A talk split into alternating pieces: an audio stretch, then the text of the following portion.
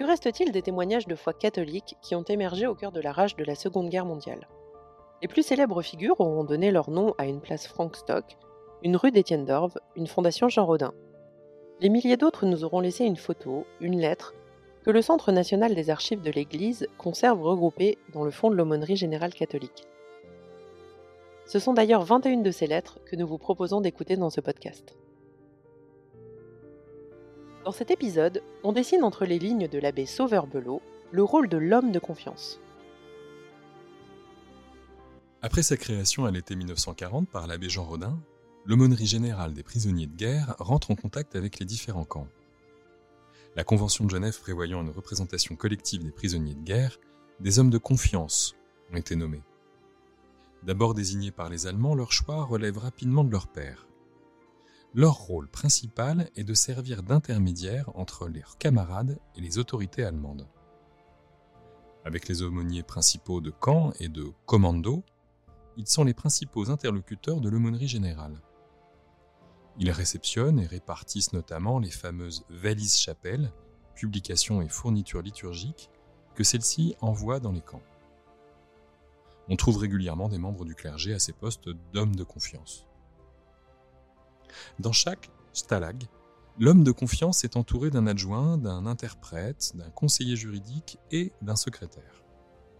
Il nomme aussi des prisonniers compétents dans ses services, journal du camp, magasin, comité d'entraide, infirmerie et hôpital, équipe de sport, activités culturelles et théâtre. Il se trouve donc à la tête d'une véritable administration qui gère le camp. Il y a également des hommes de confiance dans chaque district dans les commandos. Leur rôle est moins important, mais ils font le relais vers le siège du Stalag. L'abbé Sauveur-Bello occupe un moment ce poste au Stalag 4C. Né en 1907 dans les Pyrénées-Atlantiques, Sauveur-Bello est ordonné prêtre le 17 juillet 1932 pour le diocèse de Bayonne. Il est vicaire à Saliès de Béarn quand il est mobilisé comme adjudant en septembre 1939 fait prisonnier de guerre. Envoyé en Allemagne au Stalag 4C, situé à Bistritz dans les Sudètes, il est affecté comme bûcheron au commando, 1632.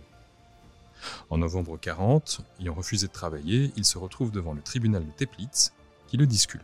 L'abbé Henri Duplèche, aumônier principal du Stalag 4C, réussit à le faire muter au camp où il devient, tour à tour, aumônier adjoint, puis aumônier principal et enfin homme de confiance principal.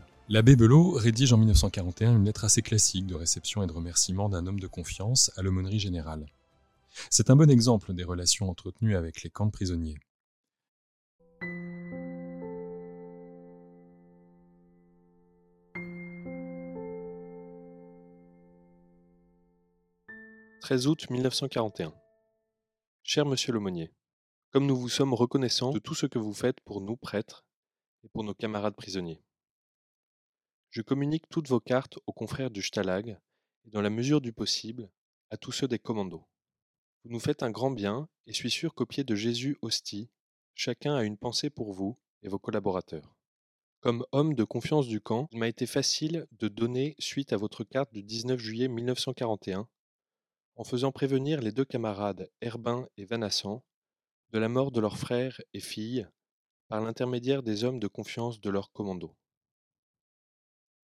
et reçut le 7 août un colis à étiquette avec cigarettes, sardines, prières du prisonnier et quelques exemplaires de la petite merveille, Jeunesse qui chante. Un grand merci. Si possible, envoyez-nous encore quelques-uns de ces petits recueils. Les commandos nous demandent souvent des chansons. Vous ferez des heureux. Reçu le 9 août quatre gros colis. Livres, vin de messe et hosties. Dès le lendemain, chaque carton a été expédié aux adresses indiquées, avec un petit mot de sympathie. Merci encore et continuez. Nous avons besoin de vous. Très cordialement en Notre Seigneur, Sauveur Bello.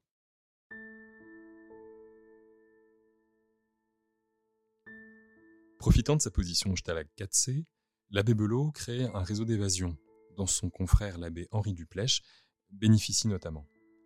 Il est évincé de sa fonction d'homme de confiance début novembre 1941. De retour en commando, il s'évade une première fois. Repris à la frontière suisse, il est renvoyé au Stalag 4C. Nouvelle évasion et nouvelle arrestation, alors qu'il se dirige de nouveau vers la Suisse. Sa double évasion lui vaut d'être envoyé dans le camp de représailles redouté de Rawaruska, en Ukraine. De ce fait, il sera plus tard reconnu comme interné résistant. En 1946, il devient curé de Saint-Just-Ibar.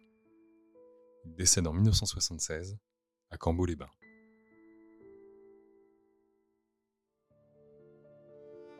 Ce podcast a été concocté par la direction de la communication de la Conférence des évêques de France et le Centre national des archives de l'Église. On vous invite à découvrir sur le site église.catholique.fr le dernier numéro de Documents Épiscopat à propos des archives de l'Église de France.